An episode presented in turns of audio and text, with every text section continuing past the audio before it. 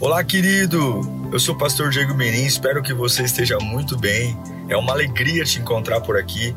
Nosso objetivo é colocar mensagens que gerem confronto, despertamento e abençoem a sua vida. Em instantes você vai ouvir um sermão e eu espero de verdade que Deus fale com você. Se você puder também me siga nas minhas redes sociais, sempre estamos colocando conteúdos que gerem confronto e inspiração. Eu desejo um bom sermão para você e que Deus te abençoe sempre. Então, Isaías capítulo 6, olha como começa o versículo. No ano, no ano que o rei Uzias morreu, no ano que o homem que governou 52 anos com justiça, com equilíbrio morreu, eu vi o Senhor. No ano em que Uzias morreu, eu vi o Senhor, assentado num trono alto e exaltado, e a aba de sua veste enchia o templo. Acima dele estavam serafins, cada um deles tinha seis asas, com duas cobriam o rosto e com duas cobriam os pés, com duas voavam e proclamavam uns aos outros: Santo, Santo, Santo é o Senhor dos exércitos. A terra inteira está cheia da sua glória. Ao som das suas vozes, os batentes das portas tremeram, que voz poderosa. E o templo ficou cheio de fumaça. Então gritei: terremoto e fumaça. Ai de mim, estou perdido, pois sou um homem de lábios impuros e vivo no meio de um povo de impuros, lábios impuros, e os meus olhos viram o Rei, o Senhor dos exércitos. Logo, um dos serafins voou até a mim, trazendo uma brasa viva que havia tirado do altar com uma tenaz. Com ela tocou a minha boca e disse: Veja, isto tocou os seus lábios, por isso a sua culpa será removida, e o seu pecado será perdoado. Então ouvi a voz do Senhor conclamando: Quem enviarei? Quem há de ir por nós? E eu respondi: Eis-me aqui, envia-me a mim, ou envia-me. Feche os seus olhos, Pai. É uma manhã muito especial, é o culto mais importante da nossa igreja, é o culto de ceia, onde nós nos esforçamos agora, Pai. Nós temos que nos lembrar do que aconteceu. Nós temos que nos lembrar que por mais que seja fácil eu tenho, nós temos tudo aqui no Brasil, mas não foi fácil não. Que essa palavra venha derreter o nosso coração. Das bobagens, dos enroscos, das distrações, das perdas de energia que a gente tem para olhar para a única coisa que importa, a tua presença. Em nome de Jesus. A morte do rei Uzias trouxe uma fase de incerteza a Israel. Depois de experimentar 52 anos de um reino próspero, de um rei justo, um rei que principalmente era temente a Deus. Agora, Isaías 6 começa dizendo que Uzias está morto. Não é a morte só de um rei, é a morte de um grande líder. É a morte de um homem que trouxe a uma nação equilíbrio, culto, um homem que trouxe prosperidade, e agora, depois da morte de um homem tão ícone, tão com tanta reverência, não é possível ter incerteza. Talvez as perguntas que no decorrer do velório, do culto fúnebre do rei, que demoravam dias, talvez as pessoas se pegavam no canto do palácio, uma falando com as outras, por exemplo, e agora? O que vai acontecer com a gente? Será que vai ter uma guerra civil? Será que nós vamos suportar e ter paciência para um novo rei vir? E se ele não for tão bom quanto os dias? E se ele não for tão justo? E se esse rei se corromper? E quem virá no trono agora? Será que o próximo rei vai honrar a Deus como Uzias honrou? Será que vai ser tão próspero? Será que a economia vai ser afetada? No meio de toda essa confusão, O texto começa dizendo: No ano em que Uzias morreu, eu vi o Senhor. No ano que eu não sei o que está para vir, e eu não sei se vai continuar tão bom quanto era, e eu gostava do que era, mas mudou, morreu, acabou, a fase passou. No ano que o rei Uzias morreu, eu vi o Senhor. Numa época de incerteza, Isaías teve um encontro extraordinário com Deus. Numa época de dúvida, numa época que aquilo que está bom, e nós temos um ditado: em time que está ganhando, não se mexe. O time estava ganhando, Israel estava linda, estruturada, tudo funcionando, 52 anos construindo e uma prosperidade linda. Tem hora que a gente não quer nem que a nossa vida se mova. Tem lugares que a gente chega, não é? E fala, meu Deus, podia tirar um retrato e paralisar minha vida agora. Se nada mudar mais, eu estou feliz. Mas sempre os dias morrem. Mas é lindo, porque no tempo das más notícias, das experiências dolorosas, da morte de um grande líder, ou da morte de uma grande fase, da morte de uma grande época, a Bíblia diz que Isaías, ele viu o Senhor. E o que, que ele viu? Ele viu a realeza. O rei morre, e é lindo perceber que ele vê um trono. Na visão de Isaías 6, o trono de Uzias estava vazio, mas a visão que Isaías tem, no ano da morte de Uzias, Deus faz questão de mostrar um trono. Na visão que Isaías tem, há um manto, tão grande que enchia o templo inteiro. Na visão, Isaías vê um Deus alto, santo, poderoso, tão poderoso que mesmo os seres celestiais que estavam no trono tinham que cobrir seu rosto com suas asas, porque mesmo seres que não têm pecado e celestiais, ainda assim não são dignos de olhar para Ele. Isaías vê num ano de incerteza, anjos cantando santo, santo, santo, mas era uma voz tão forte, tão forte, que gerava um terremoto ao ponto de os umbrais do templo, os batentes das portas começarem a tremer e a casa se encher de uma fumaça. É uma cena terrível. Imagine o chão tremendo como um terremoto e, e a sua visão estar totalmente turva. E depois de ver a realeza de Deus, ele tem um encontro com seus pecados. Ele tem uma consciência, lá no versículo 5 de Isaías 6, a Bíblia diz que ele, quando vê a glória de Deus, ele é tomado de uma consciência do quanto ele é pecador do quanto ele é imperfeito. Ele diz: ai de mim, eu vou perecer, eu estou perdido. Ele não fica se comparando às pessoas, mas ele tem uma consciência, porque a, a reação diante da santa presença de Deus é mostrar o quanto nós somos sujos a reação natural, quando realmente um homem tem um encontro com Deus, quando vê o trono ocupado, quando vê a glória de Deus posta, não tem jeito, a gente olha para a nossa sujeira, e Isaías diz: Eu sou um homem de lábios impuros, eu habito no meio de um povo de impuros lábios, não tem jeito, a glória de Deus, a pureza de Deus sempre vai refletir vai mostrar o nosso coração sujo. Mas logo depois de ver a glória, de ver o trono, ele vê a sua sujeira, mas logo depois ele vê a graça também. A Bíblia diz que quando ele vê Deus face a face, envolvido por sua santidade, Isaías vê sua sujeira, mas logo depois ele é consolado pela graça.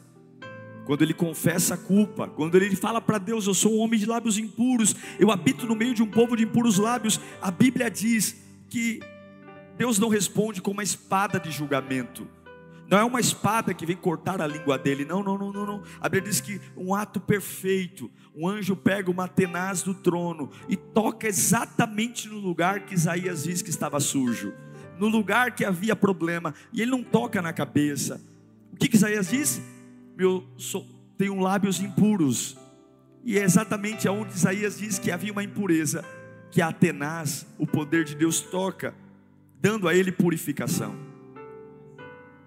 É lindo isso. Mas quais são as lições que a gente tem que tirar? O que, a gente precisa fazer em tempos de incerteza? Em tempos que está tudo bem, e de repente Uzias morre, e a nossa cabeça não para nem um minuto e começam, e agora?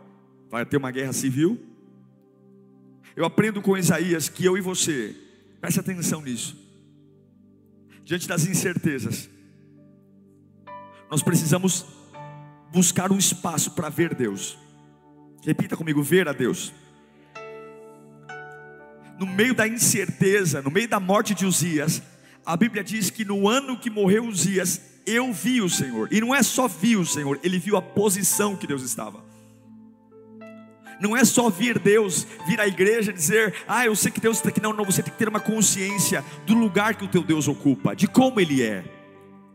A Bíblia diz que eu vi o Senhor, e ele viu como? Eu vi o Senhor sentado num alto e sublime trono. Qual era a crise de Israel? A crise era que o rei que ocupou um trono por 52 anos agora estava morto. A crise era que o trono que trazia segurança, estabilidade, conforto, justiça, o trono que saía, que trazia segurança, agora esse trono estava vazio. Mas Isaías diz: Eu vi o Senhor no ano que os dias morreu. E como que eu vi? Assentado num alto e sublime trono, ou seja, o lugar que traria uma possível crise, o lugar que traria um possível desequilíbrio, foi exatamente nesta posição que eu vi Deus sentado. O trono de Israel esvaziou, o rei de Israel morreu, mas eu vejo o meu Deus sentado num alto e sublime trono, o trono do rei Uzias está vazio, mas o trono do céu continua ocupado, e eu vejo o Senhor assentado no alto e sublime trono. Agora lembrem-se, no ano que Uzias morreu, Isaías não viu Deus assentado no alto e sublime trono, cortejando o sepultamento do rei. A Bíblia diz que ele vai ao templo. Essa visão ele tem dentro do templo.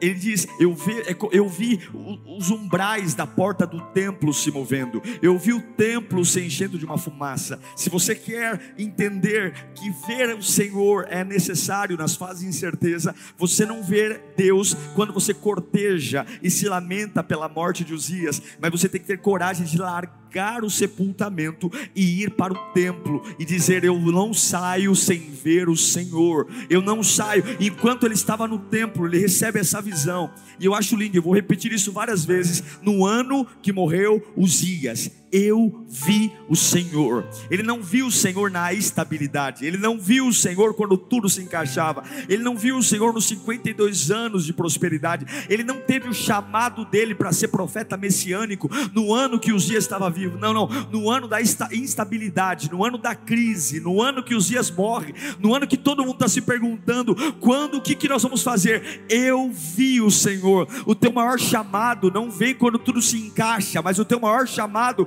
vem quando simplesmente não é para ter solução, não é para ter resposta. As maiores convocações de Deus não são feitas em momentos de, de estabilidade, bonança, mas os maiores chamados, as maiores convocações são feitas nos anos em que os dias morrem. E se você está querendo parar no ano que os dias morreu, você é um tolo, porque o teu maior chamado está na morte dos dias. A maior chamado de Deus está na hora quando nada mais se encaixa. O maior governante estava morto, o rei de todas as nações estava vivo. Deus estava mostrando para Isaías: Uzias foi um grande rei, mas o verdadeiro governante de Israel continua sentado no trono. E aí Isaías grita, eh, perdão, Isaías registra na sua visão: Eu vi o Senhor sentado num trono alto, elevado, reinando o trono de Israel estava vazio. Mas Isaías diz: Eu vi o Senhor assentado num alto e sublime trono. Ele é o mais alto. Ele é mais alto do que as minhas incertezas. Ninguém é igual a ele. Quando simplesmente Uzias morre, o que você vê? Quando aquilo que você tirou o retrato e falou, que dure para sempre. O que você vê? Para onde você corre? Isaías diz: Eu vi o Senhor. A grandeza de um rei é medida, isso um rei real, um rei humano. A grandeza de um rei é medida por duas coisas: o tamanho das suas vestes. Naquela época, reis mostravam o seu poder pelo comprimento de suas vestes. Alguns reis, inclusive, para andar, tinham que ter servos arrastando, porque tinham longas capas, capas que varriam. Então os reis andavam e lá atrás deles vinha aquela capa real comprida, com cores. Você já deve ter visto isso em filmes. E a Bíblia diz que no ano que Uzias morreu, eu vi o Senhor assentado sobre um alto sublime trono, e as suas vestes cobriam todo o templo. Em outras palavras, se um rei é medido pelo comprimento de suas vestes, o Rei dos Reis, o Senhor dos Senhores, tem uma veste tão longa que ocupa todo o espaço do templo. Se um rei é medido por isso, ele vê. Deus faz questão de mostrar na visão. Deus faz questão de mostrar. Deus faz questão de mostrar o tamanho que ele tem. Os reis competiam pelo tamanho das vestes, mas o nosso Deus mostra. A Bíblia diz que a sua veste encheu todo o templo, porque ele é único, soberano. Ele é único. Isaías ele viu o Senhor na sua posição, ele viu o Senhor na sua personalidade. A Bíblia diz que os anjos, os anjos cantavam e os anjos começam a revelar um pouquinho da personalidade de Deus e diziam: um pouco da sua natureza, dizendo: Santo, Santo, Santo. E ele era tão santo que a Bíblia diz que os anjos tinham seis asas, três pares, com duas cobriam o rosto, com duas cobriam os pés, e com duas voavam. Os pés fazendo uma alusão, como Moisés diz, diante da sarça, Deus manda tirar as sandálias cobre os pés, porque eu não sou digno de pisar no mesmo lugar que ele está. Com duas cobrem o rosto para dizer, eu não sou digno de olhar para ele. Mas com duas voam, porque mesmo sem ser digno de pôr os pés aqui, mesmo sem digno de olhar para ele, eu vou porque eu estou disponível para que ele me use. É isso que essa revelação diz. Eu não sou digno de olhar para ele, eu não sou digno de pisar, mas eu tenho duas asas disponíveis. Se ele quiser que eu voe, você está entendendo? No ano que os dias morreu, no ano da instabilidade, no ano onde tudo que está é um mar de rosas, eu não sei se vai continuar. Eu corro para o templo e eu vi o Senhor. Eu não vi o remédio, eu não vi a crise, eu não vi a faca no punho, eu não vi o cinto no pescoço. Eu vi o Senhor. Eu vi no ano que nada mais é certo. Eu não sei se eu vou ter emprego, eu sei que vai ter corte na empresa, eu sei que as pessoas estão mudando comigo, eu não sei mais, mas eu vi. O Senhor, os homens mudam, as fases passam, mas Ele está sentado no alto e sublime trono, e os seres angelicais com duas asas cobrem o rosto, eu não sou digno, com duas asas cobrem os pés, eu não sou digno de pisar aqui, mas eu tenho duas asas que sobram para dizer: se o Senhor quiser me usar no meio da instabilidade, eis-me aqui, envia envia-me a mim. E os anjos dizem: Santo? Não, porque poderiam ter outros santos. Os anjos não dizem Deus é santo, mas os anjos dizem Santo, Santo, Santo é o Senhor dos exércitos. Se eles apenas tivessem dito Santo, significaria que Deus é santo, mas Ele é muito mais do que isso. Deus não é santo, Deus é santo, santo, santo, santo, e três vezes significa que há um grau diferente a um grau muito superior da santidade que eu e você conhece. É muito mais. Ele é um Deus santo, significa que ele é o ser mais santo de todo o universo. Significa que todos os seus atributos são santos. Significa que a sua justiça é uma justiça santa. O seu amor é um amor santo. A sua vingança, até a sua vingança contra a terra é uma vingança santa. O seu poder é um poder santo. O seu nome é santo. O seu filho é santo. O seu espírito é santo. Os seus projetos projetos são santos, o seu plano para mim e para você é santo. Então os anjos não cantam Santo é o Senhor, eles cantam Santo, Santo, Santo, Santo é o Senhor, e toda a terra cheia da sua glória. Quando você não souber o que fazer, não rebaixe o teu Deus a um Deus santo, porque tem muitas pessoas que são boazinhas, tem muitas pessoas que são justas, mas ele não é só santo, ele é santo, santo e santo, ele é maior que tudo e todos. No ano que Uzias morreu, eu vi o Senhor. Eu vi a posição dele, eu vi a personalidade dele. E de certa forma eu vi o quanto ele é terrível. Imagine, a Bíblia diz que a voz dos anjos, na visão, o santo, santo, santo, vinha com uma voz estrondo que gerava um terremoto. Porque tem horas que a gente vai diante de Deus e a gente quer ter controle. Quanto mais perto de Deus, menos controle você estará. Quanto mais Deus te governa, menos você governa. Quanto mais Deus é a sua estrutura, menos estrutura você tem. Quanto mais você entrega a sua vida para Deus, menos você sabe, menos você sabe. Então você está aqui atrás de respostas. Talvez encontrar a Deus seja desesperador para você, porque o encontro de Deus com, com Isaías não foi um encontro de beijos e abraços. Isaías viu os batentes da porta se movimentarem, o chão tremendo, e aquilo que ele queria enxergar, a o templo se encheu de uma fumaça. Imagine essa cena terrível de pânico, o som, um som altíssimo, ensurdecedor. E não é que veio um terremoto, não, não, não. O barulho das vozes dizendo santo, santo, santo, foi o barulho que gerou o terremoto. Há um barulho ensurdecedor, há uma fumaça, há um pânico, mas é tudo isso para dizer que ele, o encontro com Deus, vai dizer para você que não é sua estrutura, não é suas respostas, é ele que está no controle. É impossível impossível estar na presença de Deus e não adorá-lo. Quando Isaías vê essa visão, ele simplesmente esquece tudo. Ele esquece que Uzias morreu. Ele esquece da instabilidade econômica. Mas quando ele vê as vozes santo, santo, santo, quando ele vê os umbrais da porta se movendo, a fumaça, ele olha para ele. É por isso que muitos não se convertem. Porque a igreja, ela te ajuda, mas só Deus te converte. Quando ele vê tudo isso na fase de instabilidade, ele tira os olhos da morte de Uzias. Ele esquece o que pode acontecer com o reino. E ele diz: Ai de mim. Ele olha para ele. Isaías viu o Senhor, imediatamente ele conheceu os problemas do coração dele. Talvez antes de ver o Senhor, Isaías pensou que estava bem.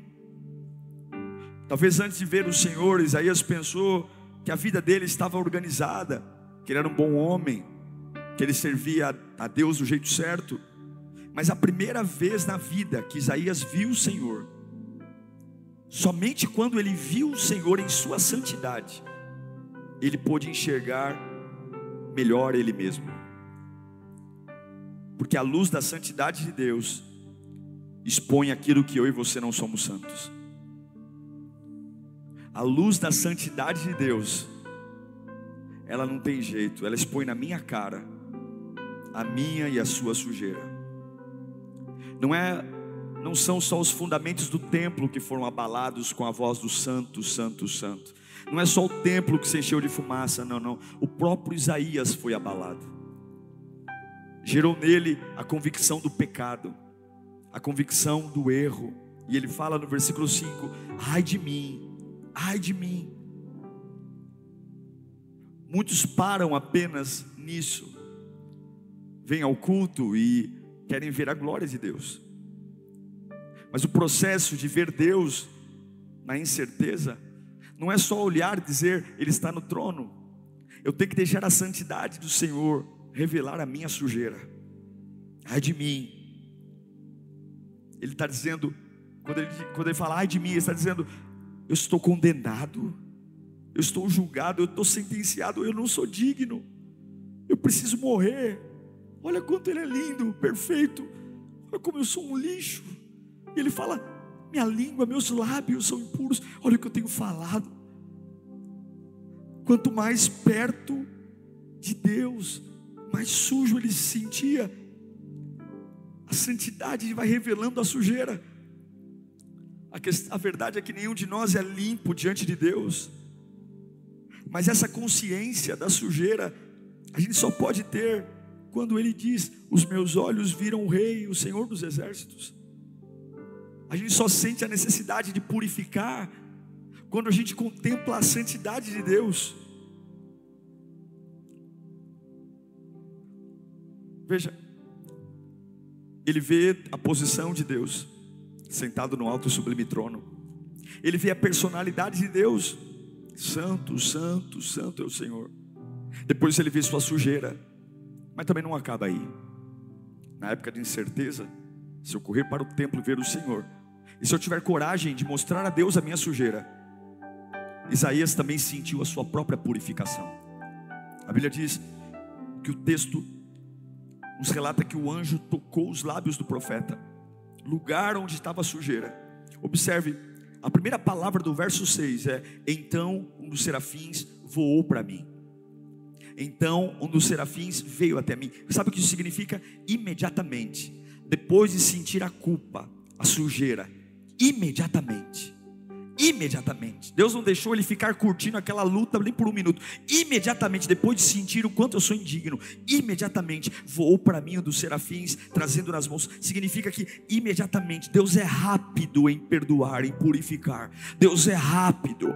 Quem gosta de enfiar o dedo na ferida é o homem. Deus é rápido. Eu vi a glória, eu vi minha sujeira, e então não tem conversa, não tem reunião. Imediatamente voou para mim um dos, um serafins, trazendo nas mãos o profeta diz que aonde havia a sujeira foi tocada, e aquilo que tra transformava ele num homem desacreditado, num homem que dizia: nunca mais, olha, eu estou vendo Deus, eu estou tão pequeno, minha, meu lábio é impuro, eu, não, eu sei o que eu tenho falado, e agora, exatamente aquilo que ele acreditava queria matá-lo, que ele acreditava queria tirá-lo do propósito daquele lugar, observe, e tocou com brasa viva, purificando do pecado, ao invés de tirar a vida de Isaías, ao invés de punir, ao invés de matar, Deus faz questão de imediatamente tocar um anjo no lugar onde Isaías dizia: Eu não mereço, e é exatamente naquele lugar que o anjo traz perdão e misericórdia. Você está entendendo? No ano em que os dias morreu, no ano que eu perdi o controle, no ano que depois de 52 anos de estrutura, eu não sei o que mais nada, eu corro para o templo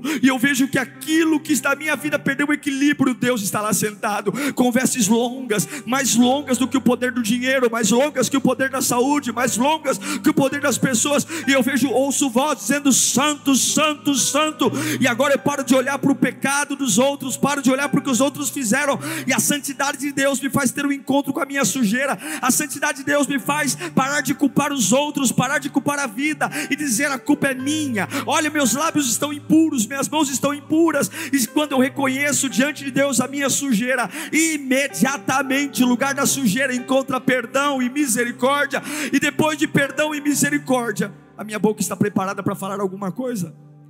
A Bíblia diz que quando os pecados de Isaías são perdoados, no versículo 8 surge uma pergunta: A quem enviarei? A quem enviarei para o meu serviço? Quem será comissionado por mim? Quem irá por nós? Deus estava querendo dizer: Isaías, você está pronto para ser usado por mim? Você está pronto? Agora Uzias morreu, independentemente de quem será o próximo rei. E o próximo rei foi muito ruim. Independentemente se a economia vai oscilar ou não. Você está pronto para eu te usar? Porque o teu chamado não aconteceu nos 52 anos de bonança de Israel. Eu estou te chamando agora, exatamente agora. Porque nessa fase é nessa fase que os homens vão precisar ouvir a verdade. É nessa fase que virá a fase amarga, a fase doída. Eu não te chamei nos 52 anos de Uzias porque estava tudo bem.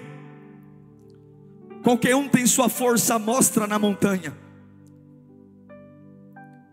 Isaías, você está disposto a pagar um preço não existe um consenso teológico. Alguns dizem que Isaías era parente de Uzias. Mas de uma coisa certa, Isaías morou no palácio. Ele tinha uma vida boa no reinado de Uzias. Ele era um membro da corte. E Deus não o chamou quando ele tinha uma vida boa. Exatamente quando seu amigo, seu parente, o rei morreu. É nesse momento que ele vê o Senhor. E a Bíblia diz que Isaías responde humildemente: Senhor, estou pronto, estou disponível. Existe uma diferença entre dizer, eis-me aqui, e dizer, Estou aqui. Quando você diz a Deus, estou aqui, Senhor, você está dizendo o lugar que você está. Quando você diz, eis-me aqui, você está falando sobre a posição que você tem. Alguns só mostram o lugar. Estou aqui, Senhor. Estou aqui, me usa. Em outras palavras, faz tudo. Quando ele diz, eis-me aqui, ele diz, eu estou em posição de início. Eu não estou só aqui, mas eu estou pronto para começar agora. Você tem dito ao Senhor, estou aqui? Ou você tem dito, eis-me aqui? É só o seu corpo que está aqui? Porque está aqui, só de estar fisicamente, ainda com a cabeça longe, você está aqui. Mas quando você diz, eis-me aqui, meu corpo, minha alma, meu espírito, eu não sei quem vai ser o próximo rei.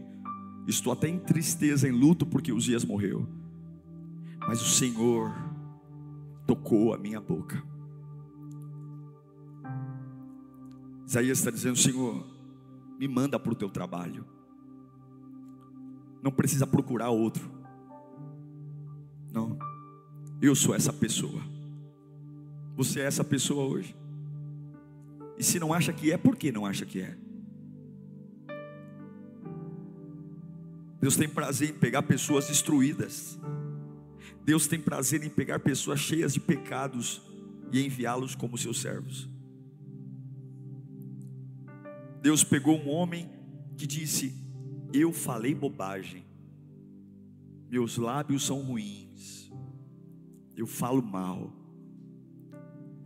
minha boca é suja. E Deus usou ele para escrever o livro de maior relevância do Antigo Testamento a respeito da vinda do Messias. O maior profeta messiânico do Antigo Testamento foi o profeta Isaías. Escatologia linka basicamente o Apocalipse com o livro de Isaías inteiro. Existem citações de Ezequiel, Ageu, enfim, mas o cerne, o coração da vinda de Jesus, 700 anos depois, está no coração do livro de Isaías. É Isaías que fala sobre o cordeiro, sobre as chagas, sobre as dores. Um homem que no meio da morte de Uzias, ele diz: Eu vi o Senhor, e aquilo que me foi tirado, eu encontrei em Deus. Envia-me não só disponível, mas também eu tenho vontade de ir. Ele diz: Eis-me aqui, mas não para aí. Ele só fala: Eis-me aqui. Você está dizendo: Eis-me aqui. Ele está dizendo: Senhor, a decisão ainda é sua, mas ele para aí? Não, ele fala: Eis-me aqui, envia-me. Eu não só estou aqui pronto, mas eu também quero ir. Eu não só estou aqui preparado, mas eu quero ir agora, é minha vontade ir. Talvez você está vivendo uma fase de incerteza nessa manhã, ok? Talvez Uzias, que reinou lindamente durante 52 anos, morreu. E aí? Para onde você vai correr? Talvez aquilo que você achava que era um conto de fadas, acabou. Acabou. Talvez a, a família Doriana, acabou. O emprego dos sonhos, acabou. Talvez aquela saúde acabou. Pastor Celso, dois meses atrás, estava andando. Hoje ele está em cima de uma cama, com respirador, com boca, com, com bolsa alimentar, tendo dificuldades até para levantar os braços até a boca, fazendo fisioterapia para erguer o braço até metade do corpo. E agora, que, que vai ser de mim? Ele estava com o consultório pronto para começar a atender. Abrindo contabilidade, cadeiras compradas, mobília, aprove Deus tirar os dias. Vinha numa fase de. Aí a Rosilda me manda um áudio hoje, ontem à noite, dizendo que o mesmo homem sem falar, os enfermeiros pedem para ele orar por ele. Porque no ano que ele contraiu ela, esclerose lateral amiotrófica, ele viu o Senhor, assentado num alto e sublime trono, a instabilidade, os dias morrem, mas você tem que ver o Senhor. Você tem que ver o Senhor, ver o caráter dele, a santidade dele, ver o nível de sujeira que o nosso coração está e dizer: Senhor, está aqui a minha sujeira. O problema não é os dias, o problema sou eu. A minha boca é suja, minhas mãos são sujas. E imediatamente Ele vai purificar o meu pecado. E Ele não vai purificar meu pecado para eu ficar com o bumbum no sofá. Ele vai purificar meu pecado para me perguntar: E aí, você está pronto? E eu vou dizer: Eu não só estou aqui de corpo presente, mas eis-me aqui. E é minha vontade no meio da incerteza, da ruína familiar, no meio da ruína profissional. Usa-me a mim, porque eu sei que os dias passou, mas o trono pelo qual eu tenho servido continua de pé.